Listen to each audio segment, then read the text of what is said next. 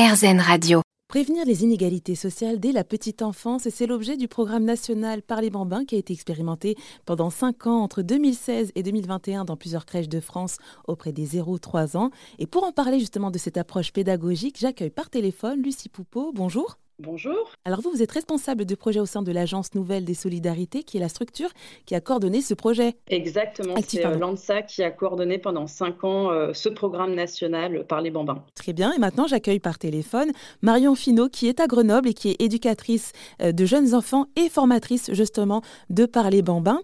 Alors tout d'abord, comment est-ce que ça a commencé, cette approche par les bambins? Alors peut-être Marion Finot, comme ça a commencé à Grenoble? En fait, c'est donc Michel Zorman, euh, qui euh, euh, du coup était médecin en santé scolaire, qui est venu nous rencontrer dans la crèche dans laquelle je travaillais à l'époque et qui est venu nous proposer de réfléchir un peu à nos pratiques professionnelles pour permettre l'émergence du langage chez le jeune enfant. Et nous, on l'a accueilli en étant persuadés que on avait un axe fort là-dessus et une préoccupation forte sur ce développement du langage. Et il nous a fait remarquer petit à petit que on avait encore beaucoup de choses à développer pour répondre à ce besoin et être sur des postures adaptées pour euh, permettre à l'enfant de s'inscrire dans une conversation avec nous et ce dès le plus jeune âge.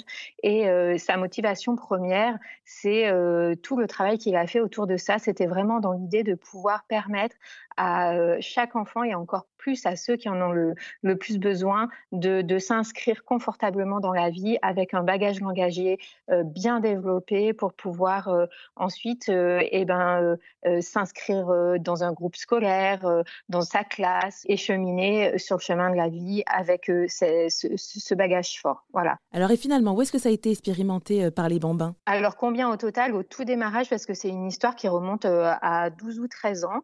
Au démarrage, peut-être une dizaine d'autres collectivités sur la France. Et ensuite, il y a eu ce nouvel essor lorsque le Parler bambin a pu recevoir l'aide de la France s'engage. Et, là, l'ANSA, du coup, a pu nous aider à déployer à l'échelle nationale ce projet pour qu'il puisse être expérimenté euh, et, montrer son efficacité. Et là, ça a été 94 structures qui ont été formées. Et eh bien alors justement, c'est là qu'entre en action, euh, si j'ai bien compris, l'Agence nationale des solidarités actives.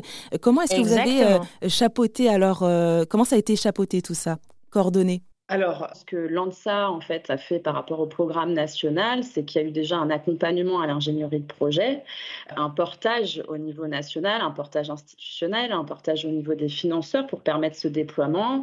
L'ANSA a aussi, euh, comment dire, intégré euh, la mise en place d'une recherche euh, action, notamment avec le laboratoire le qui a mené cette recherche action pendant cinq ans. Une recherche qui visait, c'était aussi l'objet de ce programme, d'observer euh, finalement euh, l'impact de cette approche pédagogique et de la formation par les bambins sur euh, ben, le langage des enfants et les pratiques des professionnels.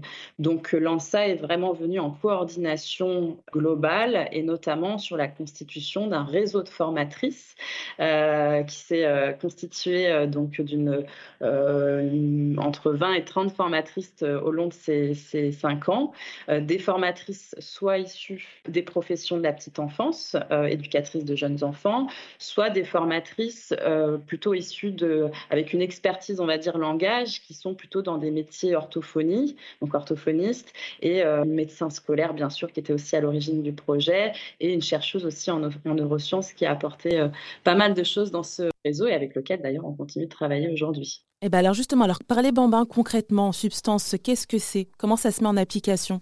Marion, je te laisse répondre. ouais.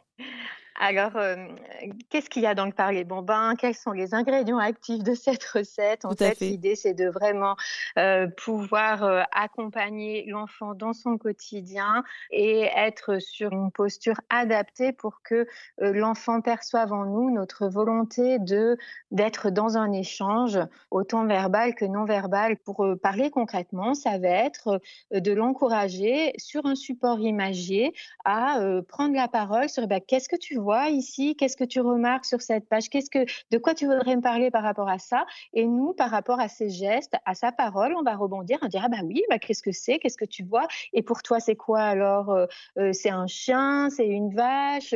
Et on pose des questions, on image, on contexte par rapport justement à notre support imagier.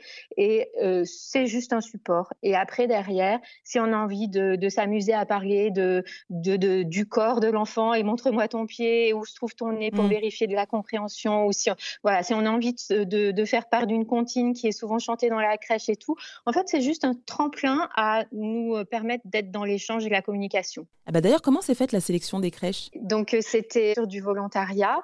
Il y a eu euh, une sélection qui a dû être faite parce qu'on aurait eu trop de crèches sinon.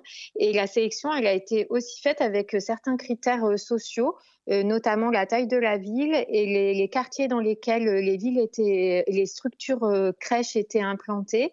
L'idée initiale et qui est toujours notre idée de départ, c'est de, lutter contre les inégalités et donc il fallait aller dans des quartiers précaires ou prioritaires de chaque ville en fait. Donc ça, c'était le critère fort de, de sélection. D'accord. Bon, et alors finalement, quelles sont les conclusions bah, de ces années d'expérimentation de Parler Bambin Alors les résultats euh, qui sont d'ailleurs disponibles sur notre site internet, sont particulièrement intéressants et valorisants pour euh, les pratiques des professionnels qui euh, voilà, montrent en effet une réelle évolution des pratiques.